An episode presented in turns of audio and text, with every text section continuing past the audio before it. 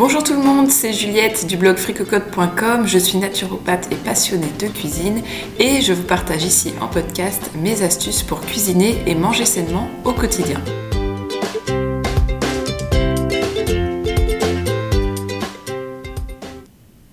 Ce moment, je suis en train de lire Activer votre nerf vague du docteur Navaz Habib. C'est un livre passionnant et ça m'a donné envie de vous parler du lien entre stress et digestion, de l'impact du stress sur la digestion. Alors c'est un peu un sujet bateau, hein, le stress, vous savez que c'est pas bon pour la santé, euh, on entend ça partout, vous savez que c'est pas bon pour la fertilité, le système immunitaire, la digestion. Mais malgré tout, eh bien, euh, c'est un sujet qui revient tout le temps. Moi, j'en parle dans toutes mes consultations. Hein. Quasiment 100% de mes consultations, euh, mes clients ou clientes indiquent bah oui, je suis trop stressée. Et c'est vécu un petit peu comme une fatalité. Euh, voilà, j'ai trop de stress, mais finalement, bah, il faut bien que je suive mes obligations, j'ai du travail, etc. Euh, donc, euh, bah, euh, je vis avec ce stress et puis je sais pas forcément trop quoi en faire. Et moi, ce que je voudrais vous apporter aujourd'hui, c'est premièrement, qu'est-ce qui se passe sur votre digestion quand vous êtes stressé? Je trouve que quand on comprend ça, eh bien, ça fait une prise de conscience et on se dit, ouais, bon, il y a peut-être un vrai travail à faire sur ma gestion du stress, pas juste des, mots en l'air comme ça, mais un vrai travail de fond. Et la deuxième partie euh, que je voudrais vous partager assez rapidement, c'est de se dire, bah voilà justement, comment je peux réagir euh, face à cette prise de conscience. Alors déjà, euh, le stress, qu'est-ce que c'est? Alors ça a l'air tout bête, mais c'est hyper important de commencer par ça. Le stress, eh bien, il est là pour vous faire réagir parce que vous êtes en danger. Et à la base, on est des animaux. Euh, les animaux, eh bien, quand ils sont en danger, il va falloir qu'ils puissent fuir ou combattre. Donc, on va donner de l'énergie euh, aux muscles et au cerveau qui vont être euh, les organes sollicités pour fuir ou combattre. Donc, c'est vraiment tout va être axé là-dessus. On est sur du très court terme, il faut nous sauver la vie et tout ce qui est annexe, la digestion notamment, là tout de suite, si vous devez courir le plus vite possible, et eh ben ça n'a pas d'intérêt, donc on va pas donner de l'énergie à ce niveau-là.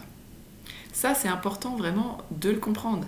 C'est-à-dire que quand vous êtes en état de stress, c'est ça qui se passe dans votre corps. Votre digestion, elle n'est pas du tout favorisée. Et alors, le lien avec le livre du docteur Habib, c'est que ce message de stress, il va passer par le nerf vague, parce que le nerf vague, c'est le lien entre votre cerveau et vos organes digestifs.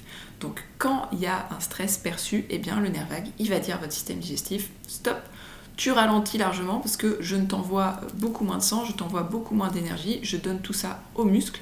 Donc tout le monde ralentit euh, son travail qui n'est pas essentiel là maintenant. C'est le nerf vague qui euh, propose ça aux organes. Et puis, il va aussi gérer, par exemple, les sécrétions du pancréas, qui sont utiles à la digestion. Il va les freiner, parce que là, comme je l'ai dit, dans ce moment de stress, c'est pas utile. Les sécrétions gastriques aussi vont être impactées. La vidange euh, de la vésicule biliaire, donc l'envoi de la bile pour, digérer les graisses, elle est gérée par le nerf vague. La répartition du sang dans le corps aussi est gérée par le nerf vague, donc ça va aller vers les muscles et non pas vers le système digestif. Donc comment voulez-vous bien digérer si vos organes digestifs ne sont pas euh, alimentés en sang? Euh, votre foie aussi, on va lui demander de moins travailler sur la détoxination et, sur la digestion. Il va davantage euh, être mobilisé justement pour les muscles et le cerveau, pour, les processus chimiques qui nécessitent de, se mettre en mouvement. Donc vraiment, quand il y a du stress, on va assécher la digestion, c'est-à-dire qu'il y a toutes ces sécrétions gastriques, intestinales, pancréatiques, le foie, tout ça, eh ben ça va beaucoup moins bien fonctionner. On a moins d'enzymes, moins de sucre digestif, donc forcément on digère mal. Il y a aussi la motricité euh, de l'intestin grêle et du côlon, dont je n'ai pas encore parlé, qui vont être freinées. C'est-à-dire que cette motricité qui permet de faire avancer le bol alimentaire euh, vers la sortie, eh ben ça va être freiné aussi par le stress. Le nerf vague, il gère même euh, les sensations de faim et de satiété. Donc s'il fonctionne pas bien, on peut se mettre à manger, manger, manger sans ressentir la satiété. Ou au contraire, il y a des personnes en étant stressées qui vont plus avoir faim. Il y a un vrai impact là-dessus.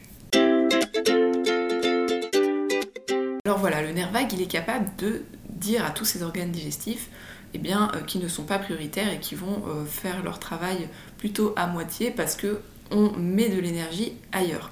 Mais il est aussi capable de faire tout l'inverse. Hein. Il faut bien comprendre ça, le nerf, c'est juste le, canal de communication. Et on a deux modes euh, principaux d'un point de vue nerveux. Le mode sympathique, qui est le stress, là, tout ce que j'ai décrit, Hein, cette idée d'assécher la digestion et plutôt donner l'énergie aux muscles et au cerveau. Et le mode parasympathique qui est le mode repos. Donc à l'opposé, hop, c'est tout l'inverse. Euh, la fréquence cardiaque diminue, la tension artérielle diminue et on redonne tout, euh, beaucoup plus d'énergie en tout cas au système digestif. Donc le nerf vague il sert juste de messager. On a ces deux modes, stress, repos.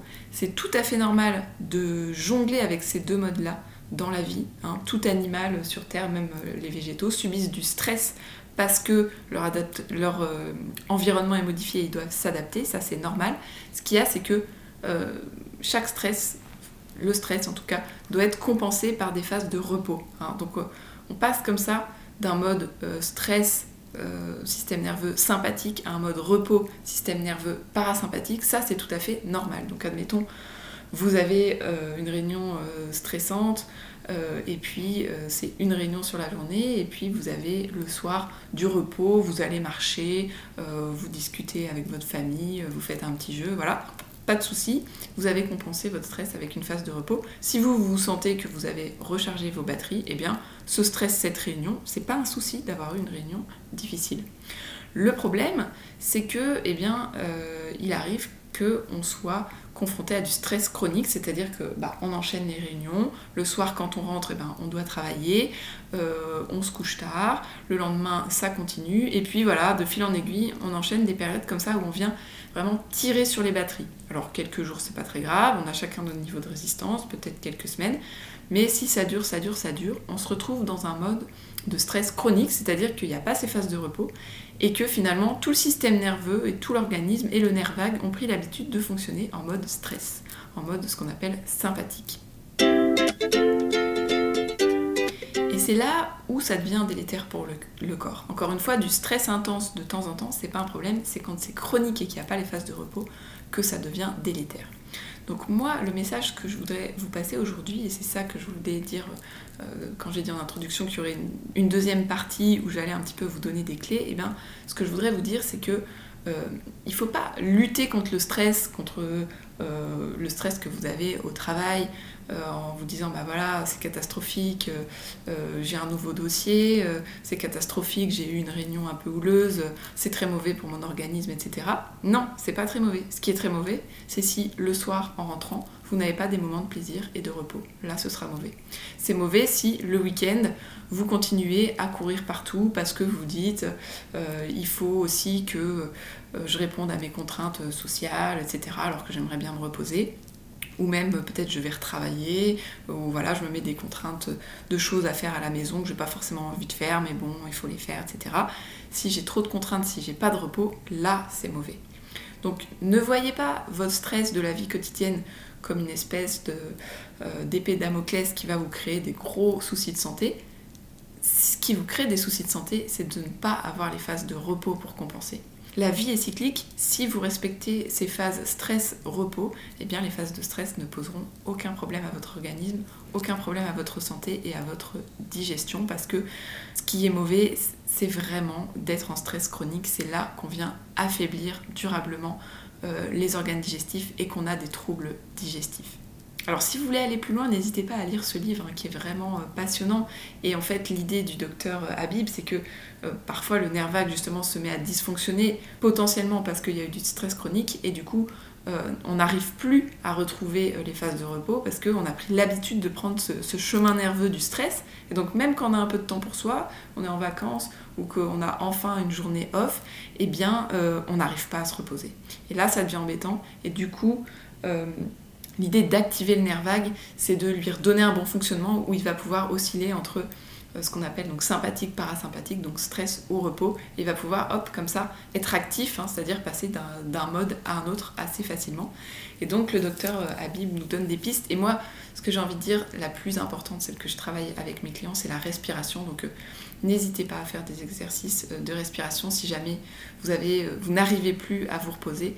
Mais euh, bon, si c'est votre cas, il faudra aussi vous tournez vers une thérapie comme l'hypnothérapie, la sophrologie ou encore la psychobio-acupressure. Hein. Si vous êtes tombé dans le stress chronique, il faut se faire aider. Cela étant, le fait de faire des exercices de respiration, c'est déjà très intéressant.